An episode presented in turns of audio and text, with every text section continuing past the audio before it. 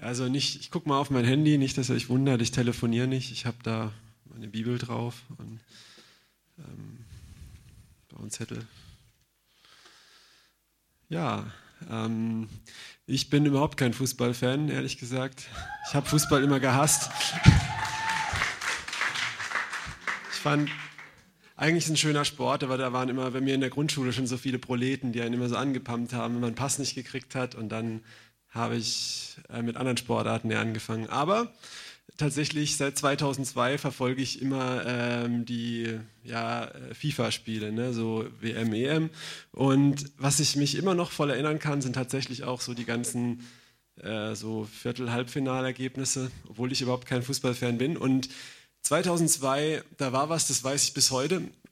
Ähm, es war Film ab. Kannst du Filme anmachen? Ähm,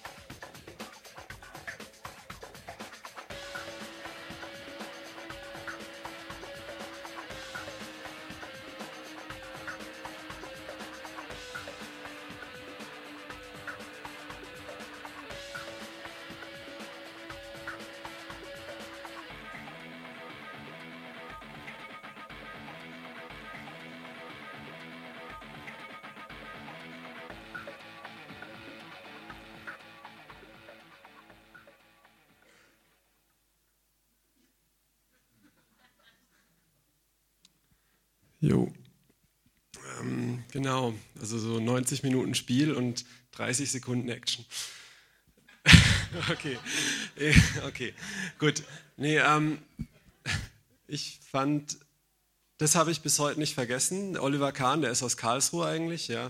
Ähm, er ist dann zum FC Bayern gegangen. Ähm, die Toten Hosen, da war ich mal auf einem Konzert als Christ und die haben gesagt, es gibt auch Vergebung für Oliver Kahn. Äh, genau gibt für alle Vergebung, das fand ich gut.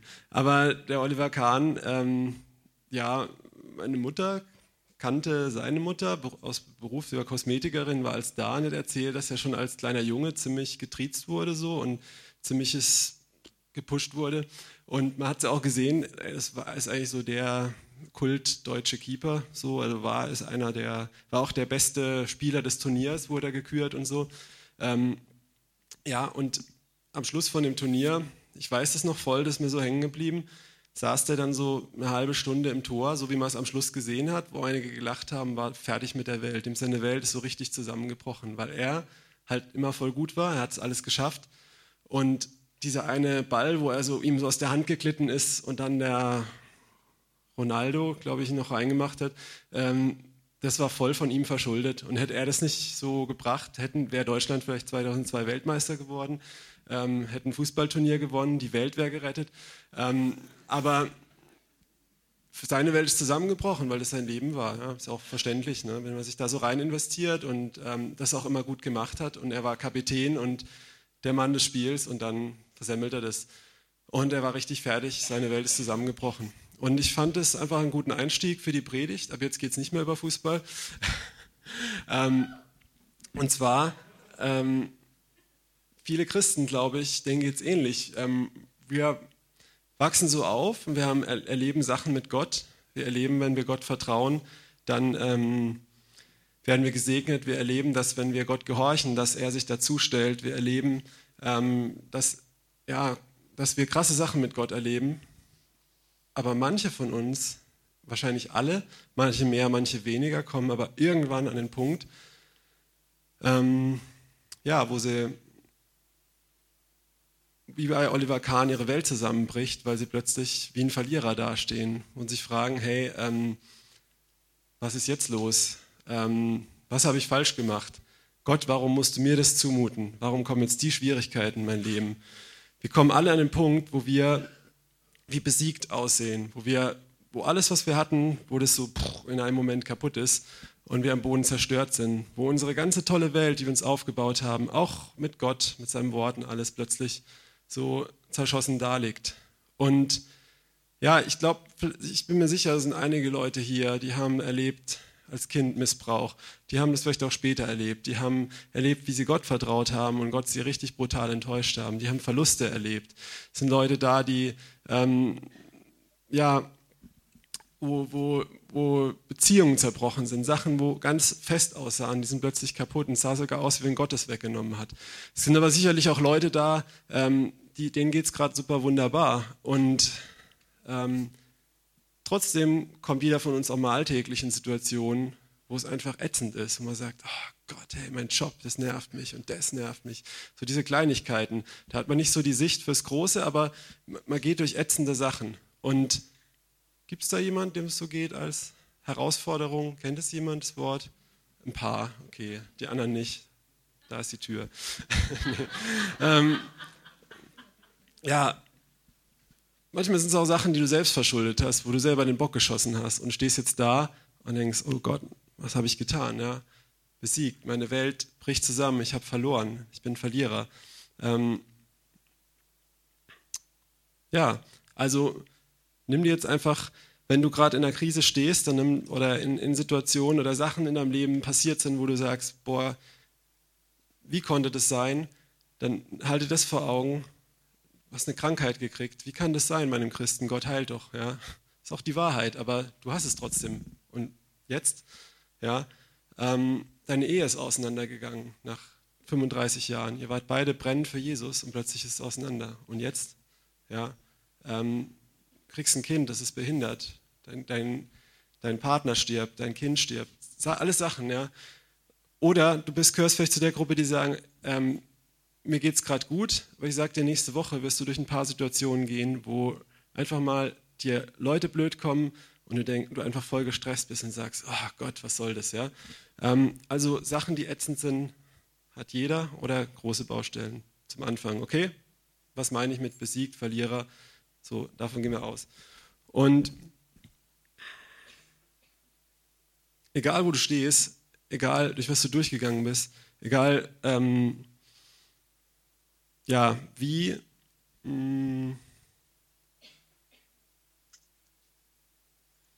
wie die Situationen sind, die dich gerade, die nicht in dein Bild passen, die gerade deine ganzen Siege zerschießen, dich aussehen lassen wie ein Verlierer oder besiegt, ist eine ganz einfache Wahrheit von dem, was ich jetzt sagen möchte. Ich, ich stehe nicht so auf das intellektuelle Zeug, wo ich aus der Predigt rausgehe und sau viele Erkenntnisse habe.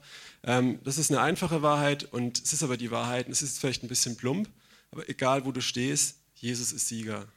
Ja? Ähm, und in meinem Leben habe ich das oft erlebt. Ich bin sicher, es gibt Leute, die hier sind, die sind durch noch viel größere Schmerzen und Sachen gegangen. Aber ähm, ich bin durch einen Burnout, durch Depressionen gegangen. Ich habe meinen Glauben ein paar Mal fast verloren. Ähm, und mussten, wir mussten vor ein, eineinhalb Jahren unsere kleine Tochter wieder Jesus abgeben, die gestorben ist. Und in all den Sachen, die echt sowas von mich, meinen Glauben und was ich bin zerschossen haben, ähm, ich war öfters an dem Punkt, wo ich damit gespielt habe, mit dem Gedanken, ein Auto zu nehmen und gegen einen Brückenpfeiler zu fahren. Da bin ich jetzt nicht, aber ich, ich kenne den Punkt, da zu stehen. Ja. Und ich bin sicher, einige anderen hier auch, ja, dass du echt nicht mehr kannst, dass du nicht weiter kannst. Und in dem Ganzen gibt es vielleicht auch Leute, die jetzt hier sitzen, denen das jetzt schwerfällt, aber es ist trotzdem die Wahrheit. Jesus ist Sieger. Jesus ist Sieger. Und wenn du den Blick hast, wie Oliver Kahn auf dein Turnier, auf dein Ding, dann bist, stehst du gerade als Verlierer da. Ähm, ich mag den Film Herr der Ringe, ich weiß, den mögen manche nicht, aber da gibt es ähm, eine Stelle im Umgekehrten. Äh, da haben sie so eine Schlacht um so eine Burg gewonnen und die freuen sich alle. Und dann sagt Gandalf der Weise, die Schlacht um Helms Klamm ist gewonnen, aber der Krieg um Mittelerde hat erst begonnen. Okay? Und ja, ich ich spreche gleich noch, ich habe gleich noch Bibelstellen, jetzt komme ich erst nicht mit so einem Film, aber ähm, oft geht es uns Christen umgekehrt. Ähm, wir denken, ich weiß nicht, ob ihr das kennt, du hast eine richtig coole Begebenheit, dass du jemanden auf der Straße triffst, du betest für den, der ist voll offen für Jesus, du gibst dein Zeugnis in der Gemeinde, yeah, du fühlst dich voll cool, du hast die Welt gerettet und du triffst, ja, andere Situationen, ich glaube, es weiß jeder, was ich meine. Und da haben wir diesen Kurzblick, ja, diesen Tunnelblick, diesen Nicht-Weitsicht, ja. Und manchmal fühlen wir uns wie, wie die Loser oder nicht nur wie, wie Loser so von unserem Selbstbewusstsein, sondern wir fühlen uns echt am Ende, wirklich an die Wand gefahren. Aber wenn Gott damit fertig ist, stehen wir da als Sieger, als Überwinder. Ich möchte mal eine Bibelstelle vorlesen. Ähm, ich habe hier kein Konzept, ich habe hier nur ein paar Bibelstellen. Ich hatte eigentlich vor, das anders anzugehen, aber ich mache es jetzt anders. Lass uns mal aufschlagen. Römer 8, Vers 36 bis 38.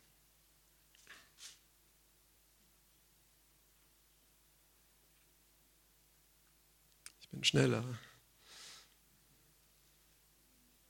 So, ich lese mal aus meiner Übersetzung vor. Ist eh eine andere, wie am Beamer stehen würde. Deswegen musst du sie nicht unbedingt, außer du hast schon gemacht, kannst du es dran werfen. Aber ähm, was habe ich gesagt?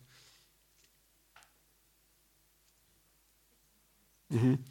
Ich lese erstmal den Vers 37 vor. Den kennen wir nämlich alle und den zitieren wir immer alle.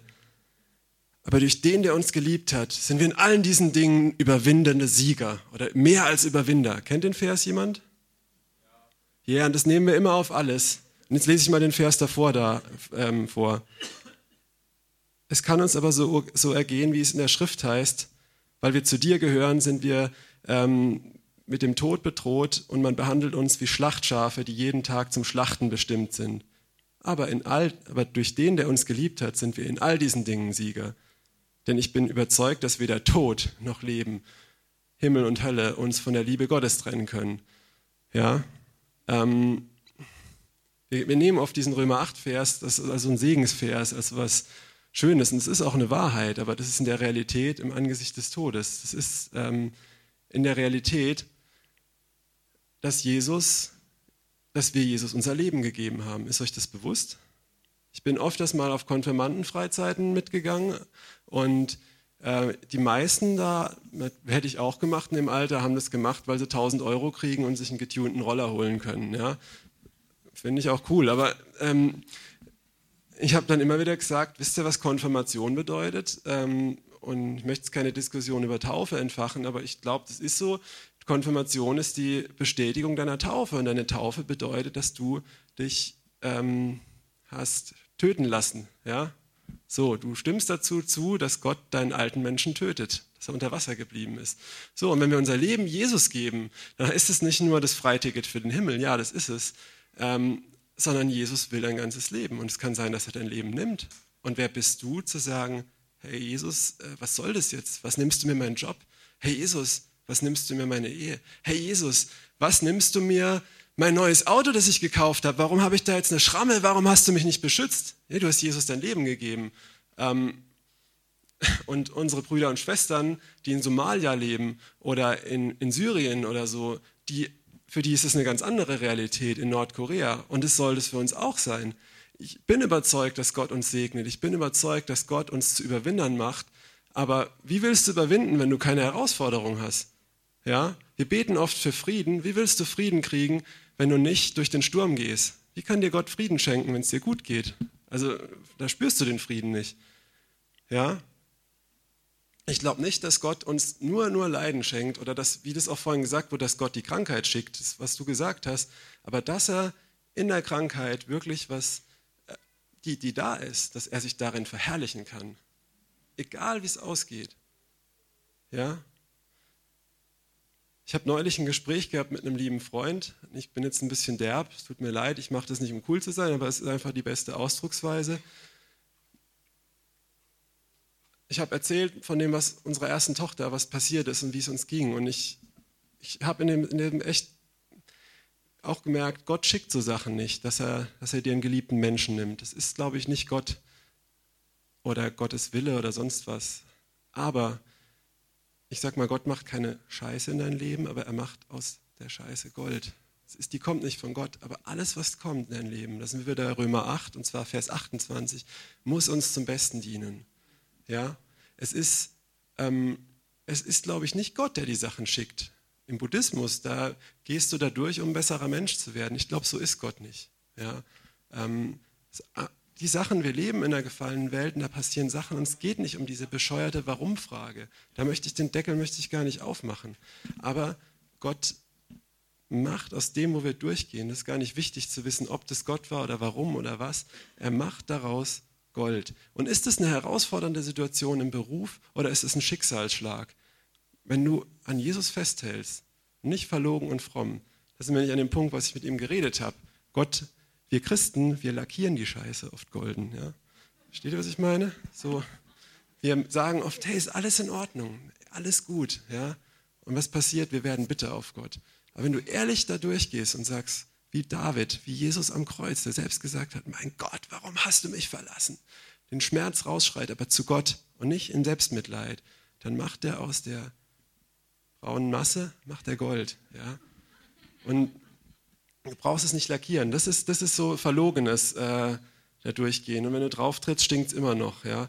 Aber, aber Gott macht daraus 24-karätiges, ja, im Feuer geläutertes Gold. Ja? Und ähm, wenn du Jesus dein Leben gibst, dann hast du deine Rechte aufgegeben. Wenn du heiratest, hast du auch deine Rechte aufgegeben. Du bist nicht mehr im Recht, wenn du einen Streit hast. Ich bin oft so ein Besserwisser äh, und diskutiere gerne rum. Aber immer wieder erinnert mich auch Gott an Situationen ähm, und eigentlich nicht nur in der Ehe, in ganz vielen Sachen. Hey, du hast keine Rechte mehr. Also nicht, das, nicht die Wertung auf unsere Ehe, aber du hast, ähm, wenn du denkst, du bist im Recht, gerade in der Diskussion mit einem anderen oder wenn es auch in einem Streit ist, ähm, auch in Beziehungen oder so, wenn du Jesus dein Leben gegeben hast, dann hast du eigentlich nicht mehr das Recht, auf dein Recht zu beharren. Selbst wenn du theoretisch im Recht bist, versteht ihr, was ich meine? In einem Streit, dann ist der Weg von Jesus eigentlich der, dem anderen die Füße zu waschen. Ja? Sich zu demütigen, zu sagen, okay, ich spreche jetzt mein Recht nicht an, ich entschuldige mich beim anderen. Ja? Und ich wollte jetzt nicht sagen, dass ich in, mein, in unserer Ehe immer der bin, der Recht hat und sich dann ganz demütig entschuldigt. Es war nur ein Beispiel. Ja? Auch genauso ist es, wenn du Jesus dein Leben gibst, dann hast du eigentlich auch nicht mehr ähm, das Recht auf irgendwas festzuhalten. Das ist tough und ich sage es auch nicht leichtfertig. Ich weiß ein Stück weit, was es heißt und manche hier wissen es noch viel mehr wie ich. Ja, ähm, und ich bin sicher, wenn ich wieder in eine herausfordernde Situation komme, dass ich da auch erstmal auf Granit beiße und äh, ja. Ich hatte vor ein paar Wochen eine Situation in der Schule mit einer Kollegin, mit der ich eigentlich gut auskomme, aber sie hat eine 180 Grad, gibt es noch mehr wie das, andere Weltanschauung wie ich und ist extrem anders drauf. Und wir hatten so ein paar kleine Streitigkeiten und ich habe das über Jahre lang, auch wenn sie so ihre Meinung abgelassen hat, äh, über Sachen, wo von meinem Werteverständnis gar nicht gehen oder aber auch über das, was ich denke oder so, sie hat es nicht bös gemeint, aber es hat mir ziemlich aufgestoßen. Ich habe es über Jahre lang nichts gesagt. Und, und, dann war mal der Punkt, wo ich mal was gesagt habe. Einfach nur direkt, nicht beleidigend, direkt. Und dann gab es einen Riesenzoff. Und dann war nochmal eine Situation und es gab wieder einen Zoff. Und ich wusste eigentlich, aus meiner Sicht war ich vollkommen im Recht. Und ich habe mich so aufgeregt, wie dreist die sein kann und sich das erlauben kann und auch noch meinen kann, ich bin im Recht und mir noch sagen, ich höre nicht zu, ich verstehe ich verstehe nichts und was weiß ich. Und ich war so und wusste schon, ich muss nur das und das und das sagen und es wird niederschmetternd sein. Und dann war ich Gott sei Dank an dem Tag hier im IHOP äh, mit der Mirjam. Wir haben gespielt eine Stunde und in der Zeit, und morgens hatte ich eine Bibelstelle gelesen. Jetzt kommt Gottes Wort hier. Ähm, mach das mal jeden Morgen und du denkst auch manchmal morgens, was ist das für ein Wort? Was, ist, was soll ich mit Habakuk oder mit äh, Sacharja oder sonst was, ja? Aber ähm, im, merkst du mal, am Ende vom Tag macht Gott daraus einen Überwindungszug, ja, wenn du es nicht vergisst, wenn du Gott nicht loslässt. Und es war Johannes 13, ähm, die Fußwaschung. Und interessant ist, ähm, ist es okay, wir können es an den Beamer machen, aber wenn ich einfach erzähle, was da steht, ihr könnt Johannes 13 auch lesen. Ich lese es jetzt nicht vor, ich fasse es mal mit meinen eigenen Worten. Ist es okay zusammen? Wer es mir nicht glaubt, lest nach. Ähm, Johannes 13, es fängt mit folgenden Sätzen an. Ähm, und weil die Zeit gekommen war, dass Jesus zum Vater gehen würde und er wusste, dass er dahin gehen würde ähm, und die Seinen geliebt hat bis ans Ende, ähm, also die Jünger, die ihn jetzt verleugnen werden. Er wusste, es ist alles passiert, aber er wusste, er wird zum Vater gehen und Gott hat den Sieg, sein Vater hat den Sieg und er hat ihm den Sieg gegeben. Und dann geht es im nächsten Vers weiter und der Judas wollte ihn verraten, das wusste Jesus aber auch schon, aber Jesus wusste auch, dass der Vater ihm alle Macht gegeben hat. Und deshalb stand er auf, machte sich nackig wie ein Sklave und fing an, mit seinen Gewändern seinen Jüngern die Füße zu waschen. Ah, da steht es nochmal. Vers 1 bis 3 vor allem. Kannst du den noch rein? Nochmal zum Nachlesen. Ich erzähle einfach mal weiter. Und das hatte ich morgens gelesen. Und was da eigentlich steht, ist, egal wie deine Widerstände und Umstände sind, egal ob deine besten Freunde dich verraten, ähm, egal ob sie dich verlassen werden, Jesus ist Sieger. Ja, Jesus war in dieser Situation. Er wusste, dass seine Stunde gekommen war, aus dieser Welt zu gehen und dass er zum Vater hingehen sollte. Ja. Und hier in Vers 3, und Jesus wissen, dass, er vom, dass der Vater ihm alles in die Hände gegeben hat und dass er von Gott ausgegangen war und zu Gott hinginge. Nachdem da heißt, Judas würde ihn verraten, ging er hin und hat seinen Jüngern die Füße gewaschen, weil er wusste, er hat den Sieg und der Vater hat den Sieg. Ja, niemand kann die Schafe aus der Hand des Vaters reißen. Und deswegen kann ich jetzt hingehen und mich demütigen, auch wenn ich im Recht bin, auch wenn die mich verlassen werden und verraten. Ja, ich hatte den Vers, ich hatte das morgens gelesen, Fußwaschung und so, und dachte, na gut, was soll das jetzt? Bin in den Tag gegangen, es war dieser Streit und ich war abends im IHOP und dann sagt Gott zu mir, Simon, geh morgen hin und bitte sie um Vergebung für das, was du gesagt hast. Ich sage, niemals. Das geht nicht. Ich war im Recht und das ist so dreist und ich habe das jahrelang geschluckt und jetzt reicht es bis hierhin und nicht weiter. Und es war wirklich dreist. Ähm, ich kann manchmal ein Hitzkopf sein und in dem Punkt, da war wirklich überrot, ja. Und es ging gar nicht. Und irgendwann habe ich gemerkt, naja, aber Jesus hat ja recht, vielleicht kennt ihr das. Ähm, er macht nicht so der Besserwisser, obwohl er alles besser weiß. Er ist da immer so ganz sanftmütig. Ne? Und ich irgendwann, eigentlich hat er recht und habe gesagt, na gut, bitte hilf mir, ich kann das nämlich nicht. Ähm, und dann kam totaler Frieden. Und ich bin am nächsten Tag hingegangen und habe sie um Vergebung gebeten. Und, und ich wusste, es war einfach ein ganz krasses Zeugnis für Jesus. Ja? Und, und es war was, woran ich wachsen durfte, ja? wo ich souveräner wurde, wo ich wusste, hey, Jesus ist doch Sieger, dann ist es doch egal, ob ich im Recht bin oder nicht. Ja? Hier mal so Beispiel, jetzt kein Schicksalsschlag, einfach eine ätzende Situation im Alltag. Dieses Jahr habe ich in, meinem, in meiner Arbeit das herausforderndste der Jahr, wo alles einfach so schwierig ist wie noch nie. Und ich habe oft gedacht, oh Gott, hey, kann, hätte es nicht jetzt ein Jahr sein können, wo man ein bisschen ruhiger war? Das jetzt letzte Jahr war schon ziemlich heftig. Ähm, und ich merke in dem Ganzen immer wieder, ich kann da rumheulen. Mir hat es mal jemand liebevoll gesagt, einen Finger in den Po stecken und auf Selbstmitleid drücken. Oder, Entschuldigung, aber so ist es, ja. Oder ich ich sage, okay Jesus, das ist in meinem Leben, du regierst und du hast es zugelassen. Du hast es vielleicht nicht geschickt, aber du hast es zugelassen. Dann hast du jetzt damit vielleicht auch einen Sinn. Sieht gerade aus wie eine Niederlage, wie wenn ich jetzt wieder der Depp bin. Oder, oder sieht vielleicht auch aus, wenn ich nicht mehr kann. Aber ich will ich will mit dir da durchgehen. Ich, ich, ich schaff's nicht aus mir, bitte hilf mir. Ich finde es auch ätzend, ich finde es auch nicht richtig, wie du das machst, aber irgendwie wirst du es besser wissen, bitte hilf mir. Ja? Nicht Gold lackieren, sondern an ihm festhalten. Und nicht auf Selbstmitleid machen. Ja? Oder nicht Gold lackieren. Ja? Und, und dann verwandelt es Jesus in einen, in einen Sieg und verwandelt dich in Herrlichkeit. Wisst ihr, Herrlichkeit auf Hebräisch ist Kabot, richtig? Ich bin nicht so obertheologisch, aber ähm, Benny, du hast doch Hebräisch, oder? Gelernt, ne? Es ist Kabot und das heißt Gewicht oder Schwere. Ja? Also es ist eine Last, Herrlichkeit. Es ist eine Last. Wir wollen, hey, Herrlichkeit, Goldwolke, yeah. Und so, aber das ist, ein, das ist eine Last, ja. Es ist nicht sowas, was uns hier unterhält im Gottesdienst, dass wir sagen, ey, juhu, wir haben wieder was Übernatürliches erlebt, ja. Äh, sondern Herrlichkeit, das sollte eigentlich nebenbei erwähnt normal sein, aber äh, Herrlichkeit ist was Krasses. Und Jesus ist verherrlicht am Kreuz. Ja, und Jesus sagt, wer mir nachfolgen will, der nimmt sein Kreuz auf sich und folgt mir nach. Ja, das heißt, wenn du in Widrigkeiten kommst, in Situationen, wo du als Verlierer dastehst, wenn deine Welt zusammenbricht, dann ist es schlimm. Und ich spreche jetzt hier zu den Leuten, die Schicksalsschläge erlebt haben oder die ein heftiges Schicksal hatten, eine heftige Geschichte. Ähm, dann ist das ganz, ganz schlimm. Und ich verstehe auch, wenn man nicht das so locker witzig jetzt erzählt. Und ich erzähle das jetzt auch, nachdem ich ein Jahr lang durch einen Heilungsprozess gegangen bin. Und auch nicht sagen will, ich bin da vollendet in allem. Aber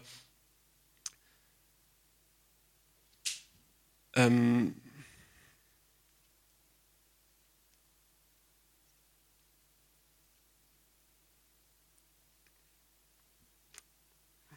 muss kurz überlegen, ich habe einen Faden verloren.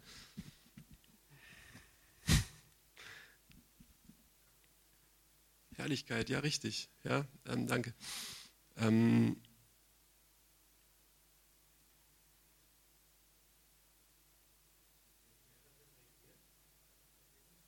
bitte? Ja, die fand es gut, natürlich. Genau. Wenn ich mal nicht weiter weiß, dürft ihr auch Fragen stellen. Ich bin ja auch Lehrer, ne? Könnt ihr auch reinrufen. Also, okay. Ich habe hier irgendwo einen Faden verloren. Egal, ich mache einfach woanders weiter. Ähm, vielleicht kommt es ja wieder. Ähm, hm, ich glaube, es war wichtig, aber es wird dann auch wieder kommen. Ja. Und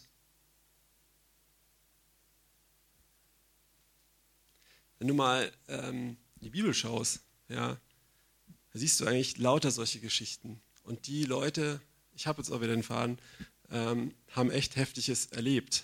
Und da kann ich auch wieder zurück zu meinem Faden kommen. Und dann mache ich hier weiter. Ähm, das Kreuz auf sich nehmen. Sehe ich, wie gut ihr zugehört habt. ich habe es ja auch vergessen. Also, ähm, Jesus sagt, dass wir das Kreuz auf uns nehmen und ihm nachfolgen. Und wenn, wenn du durch schlimme Sachen gegangen bist, selbst wenn es nicht heißt, dass dich jemand verfolgt hat, weil du Christ bist, aber ähm, Jesus war an diesem Punkt, sich verlassen von Gott zu fühlen, Hiob war an diesem Punkt, Moses war an diesem Punkt, ähm, Josef war an diesem Punkt, Paulus war an diesem Punkt. Und das ist ein Punkt, wo man ganz nah ist bei Jesus, wo man sein Kreuz auf sich nimmt und ihm durch Leiden folgt. Vielleicht nicht, nicht unbedingt sind es Leiden, die, die dir nur passieren, weil du Christ bist, aber in diesen Leiden kannst du an deinem an deinem christlichen Glauben, nein, an der Beziehung zu Jesus festhalten, an seinem Herzen festhalten. Und das zieht dich noch näher zu ihm hin. Und das macht deinen Glauben kostbarer wie Gold. Und es ist, es hat uns jemand damals gesagt, was euch passiert ist, das wird Gott nicht jedem zutrauen. Und das war, ist nicht, das ist auch sehr gewagt, jemand sowas zu sagen, weil das ist nicht so der ermutigendste Satz, aber ähm, das ist, es ist, ist die Wahrheit, ja. Ähm, nicht, dass Gott sowas macht und schickt und Freude dran hat, wenn seine Kinder leiden. Überhaupt nicht. Aber manchmal muss man im Leben durch schwere Wege gehen. Wer Kinder hat und ähm, mit denen mal äh, zum Zahnarzt muss oder was, äh, schreien die, oder weinen die oder sie wollen ins Bett, das wollen die nicht. Aber es ist halt wichtig für sie. Und das muss irgendwie sein. Hier geht es nicht um die Warum-Frage. Aber, ähm, aber das ist auch nicht wichtig. Aber das ist eigentlich eine Möglichkeit, wo du hier in unserem freien Westen, wo du sagen kannst, okay Jesus, ich gehe mit dir den Weg, ich nehme ein Kreuz auf dich, mich und ich halte an dir fest. Und wirst sehen, mit der Haltung, wie, wie Gott das in Gold verwandelt. Ähm, und, und schau in die Bibel, ja, da ist, da ist ein Moses, der, eine krasse Berufung hatte und der den Ägypter erschlägt und in die Wüste flieht und sich selbst total aufgibt. Ähm, und der sich fragt, was mache ich hier eigentlich? Was soll das? Ich bin der totale Loser. Ich bin zwar aus dem Nil gezogen worden, die, das und das prophetische Wort hat sich erfüllt, war alles toll. Kennt ihr das? Du hast die und die Verheißung, bla bla, und plötzlich kommt die Mauer, bumm. So, und was jetzt? Und er ist da in der Wüste. Und er ist nicht ein Jahr, er ist nicht vier Monate, ähm, er ist mehrere Jahre dort. Und dann irgendwann beruft ihn Gott am brennenden Busch. Und was ich so stark und ermutigend finde, ist, ähm, was Moses sagt. Gott sagt, geh dahin und Moses sagt, hey Gott, wer bin ich, dass ich zum Pharao gehen sollte? Und wisst ihr, was Gott antwortet? Er sagt nicht, du bist Mose, den ich erwählt habe, geh in deiner Kraft. Er sagt, ich bin mit dir. Jetzt mal das Ganze aus Gottes Sicht. Gott sieht Moses, er ist ein ägyptischer Prinz oder Feldherr, der es voll drauf hat, der weiß, er wird das Volk befreien und wenn das Volk nicht spurt, dann wird er das durchsetzen. Und Gott sagt, oh, das Volk ist ganz schön rebellisch, da brauche ich den demütigsten Mann der Welt. Und der Mose ist der Richtige, aber er ist noch ein bisschen arg von sich selbst überzeugt. Ähm, und er geht ja auch seinen eigenen Weg. Gott schickt es nicht. Der Mose hat den Ägypter erschlagen. Und er lässt, er lässt ihn gehen, aber er hält seine Hand über ihm. Er ist immer bei ihm. Und er ist in der Wüste bei den blöden Schafen bei ihm und begegnet ihm irgendwann in einem brennenden Busch. Vielleicht ist er ihm vorher schon in einem brennenden Stein begegnet und der Mose hat es nicht gerafft. Ich weiß es nicht. Aber Gott spricht zu ihm und was, was Gott sagt, Moses sagt, wer bin ich schon? Mose hat den Glauben an sich selbst verloren. Und das ist eine Chance in diesen Momenten, wo wir an unsere Grenzen kommen, wo wir Verlierer sind, den Glauben an uns selbst zu verlieren. Oliver Kahn, der hat sicher geglaubt, er hat es drauf. Und in dem Moment hat er sich vielleicht auch an sich selbst gezweifelt. Jetzt kam wieder der Fußball rein. Aber, aber, ähm, aber wir, ja, aber Gott kommt in den, führt ihn an den Punkt, wo er sagt, okay, und ich bin deine Stärke. Im Hohen Lied, ganz am Ende, das ist auch eine Reise, wo es um Leiden geht und darum, näher zu Jesus hingezogen zu werden und ihn tiefer nachzufolgen. Da geht es nicht um nur so eine sexuelle Liebesgeschichte, sondern das ist richtig Deep Stuff. Ja? Und am Ende vom Hohen Lied, heißt es, Wer ist sie, die heraufsteigt aus der Wüste, aus der Prüfung, aus, dem, aus, diesem, aus dieser Dürrezeit? Das ist die Braut, die gelehnt ist auf ihren Geliebten. Also der stärkste Punkt ist eigentlich der, wo du selber sagst, ich kapituliere Gott, ich brauche dich wirklich, ich brauche dich, ich kann es nicht mehr selber, ich bin nicht der Erwecker für die Nation, aber ich weiß, du willst durch mich Erweckung bringen, ich brauche dich, ich weiß nicht mehr wie, aber tu es doch bitte irgendwie, ich bin hier, ich laufe nicht davon. Ja? Und, und wir haben Jesus ja, in der Bibel. Wir haben auch Josef, der im Gefängnis war, der aussah wie der Oberverlierer, aber da wurde schon so viel drüber gepredigt, den lasse ich mal raus. Wir haben Jesus und ich möchte, dass wir mal Kolosser 2, Vers 14 aufschlagen.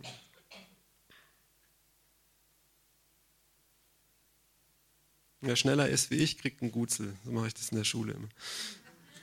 War ein Scherz, ich habe keine Gutzel. Okay.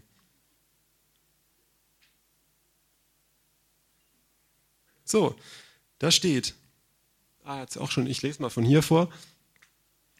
Und 15, kannst du den auch noch dann dazu machen? Als er ausgetilgt, also Jesus, die uns entgegenstehende Handschrift in Satzungen, also ja, okay, äh, die wider uns war, hat er sie auch aus der Mitte weggenommen, indem er sie ans Kreuz nagelte. Also mit anderen Worten, da war ein Schuldschein gegen uns, eine Schuld, wo unsere Schuld drauf stand und Jesus hat die am Kreuz weggenommen. Das, ist, das bedeutet der erste Satz auf Deutsch. Ähm, als er die Fürstentümer und Gewalten, damit ist nicht Julius Caesar gemeint oder sonst wer oder Augustus, sondern damit sind, ist der Teufel und diese ganzen Dinge gemeint, ähm, ausgezogen hatte, stellte er sie öffentlich, öffentlich zur Schau, indem er sie durch dasselbe, also das Kreuz ist damit gemeint, indem er durch dasselbe über sie Triumph hielt.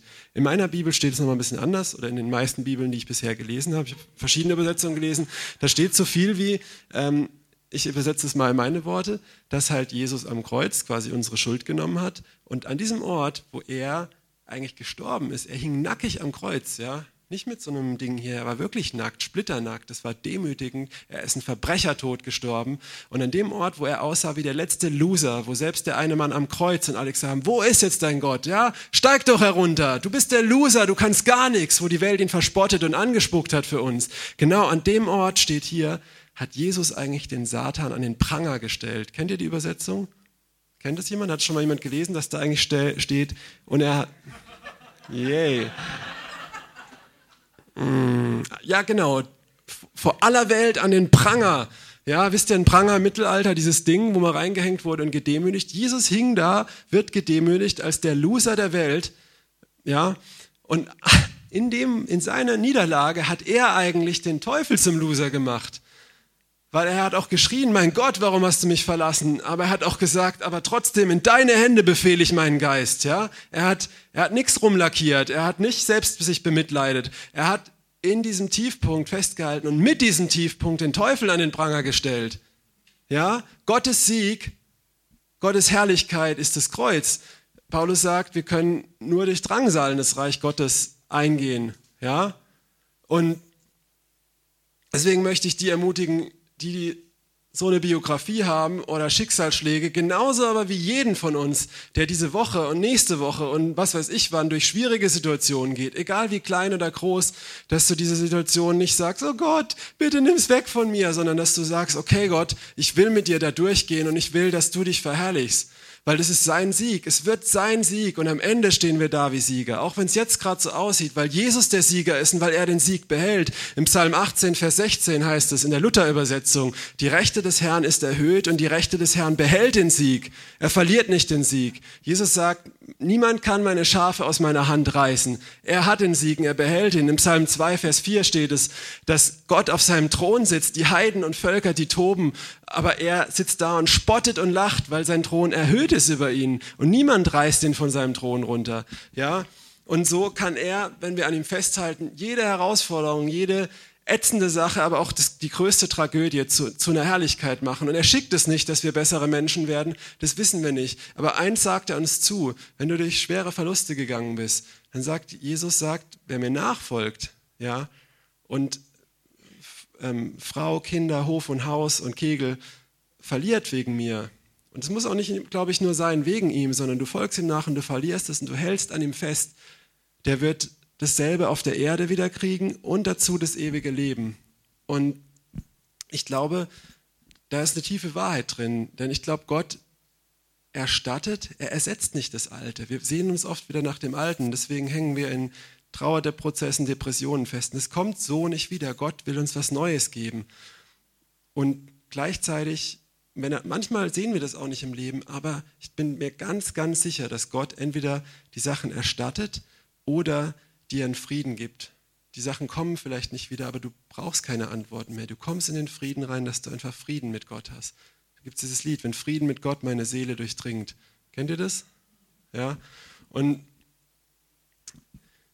ich bin gleich am Ende. Ähm, das ist immer ein gefährlicher Satz, weil es hat nichts zu bedeuten. so. Ähm, ja, ist so. Ähm, was wollte ich jetzt sagen? Habe ich gerade vergessen, weil ich auf mein blödes Konzept gucke. Konzepte sind böse. Ähm, mache ich mal im Konzept weiter. Weißt du, ähm, noch ein anderer Typ aus der Bibel, den ich auch nochmal erwähnen will, ist der Paulus. Kurz, ganz kurz. Dauert noch ein bisschen länger bis zum Ende. Der Paulus, der hat, ähm, der hat Gemeinden gebaut. Der war der Ultraapostel. Der hat einen Großteil des Neuen Testaments geschrieben. Ähm, und ähm, wenn man seine Biografie, die hört in der Apostelgeschichte an so einem ganz netten Punkt einfach auf. Ja, aber wenn man die Briefe liest, besonders den Timotheusbrief, das ist einer der letzte, ist der zweite Timotheus, dann kommt da sehr klar raus, dass er kurz vor seinem Tod steht, dass er hingerichtet wird. Ist nicht so das glorreiche Siegerende, yeah! Aber er, er sagt immer wieder, er hat den Sieg in Christus und so und er vollendet damit seinen Lauf. Und Lauf hat ja auch mit Fußball zu tun. Ne? Ähm, aber aber der Paulus schreibt noch was anderes im Timotheusbrief. Er schreibt nämlich, dass alle Gemeinden ihn verleugnet und verlassen haben, dass er ganz alleine dasteht, dass selbst so die krassen Mitarbeiter, ich glaube sogar der Titus oder so, an denen ein Brief gewidmet ist, ihn verlassen haben. Alle haben ihn verlassen und haben sich nicht mehr zu ihm bekannt, weil er im Gefängnis sitzt, weil er aussieht wie ein Loser. Da steht, sagt Paulus, sie schämen sich meiner Ketten. Ja? Habt ihr das mal gelesen so? Die haben auch gesagt, ja, der Paulus, der ist ja gar nicht mehr so im Sieg, ey, der Gottes Segen ist nicht mit dem, ey, wir wollen lieber so, äh, vielleicht der Apollos, der predigt mehr äh, so Money Gospel oder so, ja. Also ich überziehe jetzt mal ein bisschen, ja. Die haben, haben gesagt, okay, und der, alle haben ihn verlassen. Wie muss sich Paulus gefühlt haben? Sein ganzes Lebenswerk, er hat sein Leben für das Evangelium gegeben und am Ende sieht aus, wie wenn alles wieder kaputt gegangen ist. Ja. Und heute, er wusste nicht, dass er ein Großteil vom Neuen Testament, dass der von ihm sein würde, dass durch seine Briefe Milliarden von Christen weltweit über 2000 Jahre gesegnet würden. Das hat er damals nicht gesehen. Und es war so, weil Jesus den Sieg hat. Und weil unser Spiel hier, FIFA 2000, nicht der Nabel der Welt ist. Der ist von den meisten wieder vergessen irgendwann. Aber es geht weiter und das ist ein großes Spiel. Und da ist ein, ein, Vater, der den Sieg hat, der den Sieg festhält. Da ist Jesus, der den Sieg, die Rechte des Herrn ist, glaube ich, Jesus, der den Sieg festhält und der ihn nicht verliert.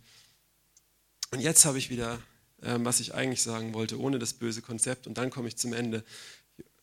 Wo war es? Ja, genau. Johannes 12. Da steht, ähm,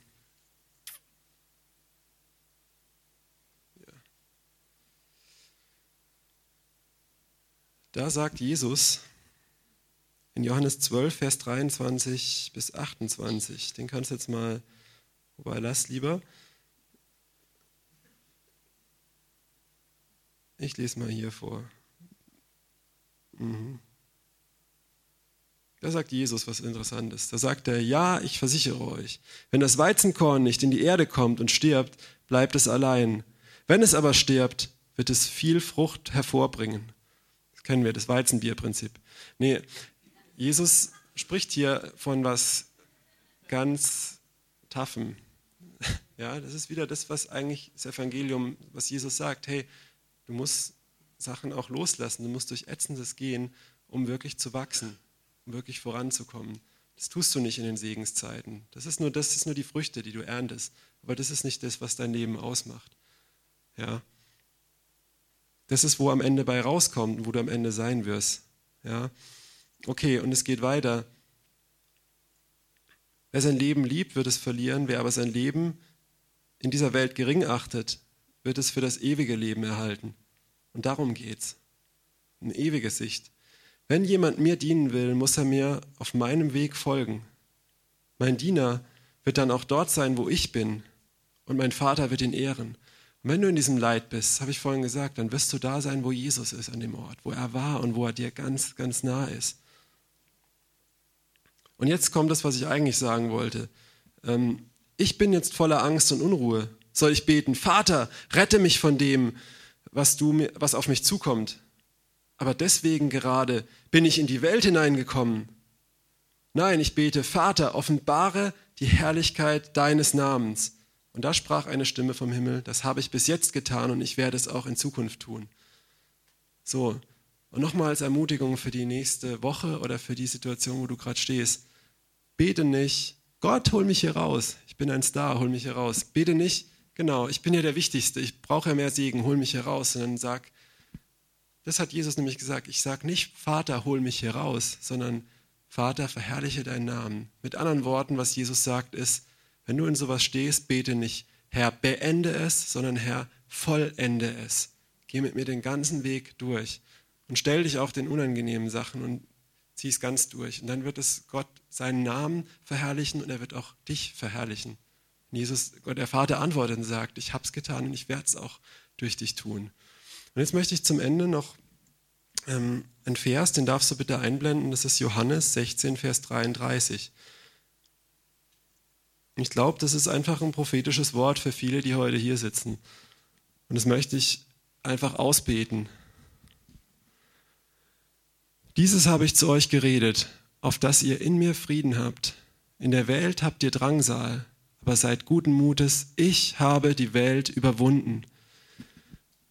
Und ich bete es jetzt aus über den Leuten, die hier sind, dass du, Jesus, Du weißt, wer es ist, in welcher Situation, dass du mit Frieden kommst, mit deinem Frieden in das Ganze, wo eine Suche ist nach Antworten, wo, wo eine Verzweiflung ist, dass du mit deinem Frieden kommst, wo eine ständige Unruhe ist, wo diese ständige Angst ist, das ist die Sackgasse, das ist das Ende, ich komme hier nicht weiter. Und ich bete, Jesus, dass du mit deinem Frieden da reinkommst, dass es überhaupt nicht wichtig ist, dass du auch in dieser Sackgasse bist und dass man mit dir über Mauern springen und durch Mauern gehen kann, aber dass du jetzt diese Personen in dieser Sackgasse erstmal zur Ruhe bringst, dass dein Frieden jetzt kommt und die Herzen erfüllt und einfach alles Suchen nach Antworten weggeht. Und ich bete, dass ja, dass diese Sicht kommt, dass du die Welt überwunden hast und dass die ganzen Drangsale, dass das dient zu deiner Herrlichkeit, dass alles unter deine Füße getan ist und dass das nicht Wellen sind, die uns ersäufen, sondern Wellen, auf denen wir mit dir surfen dürfen. Jesus, ich danke dir, dass du, dass du Trauer in Freude verwandelst und Asche in Schönheit, dass du Wüsten in Gärten verwandelst und dass du jetzt in diesem Moment in Wiederherstellung führst und dass du anfängst mit deinem Frieden, mit deiner Sicht, Jesus, in deinem starken Namen. Amen. Ich habe noch ein.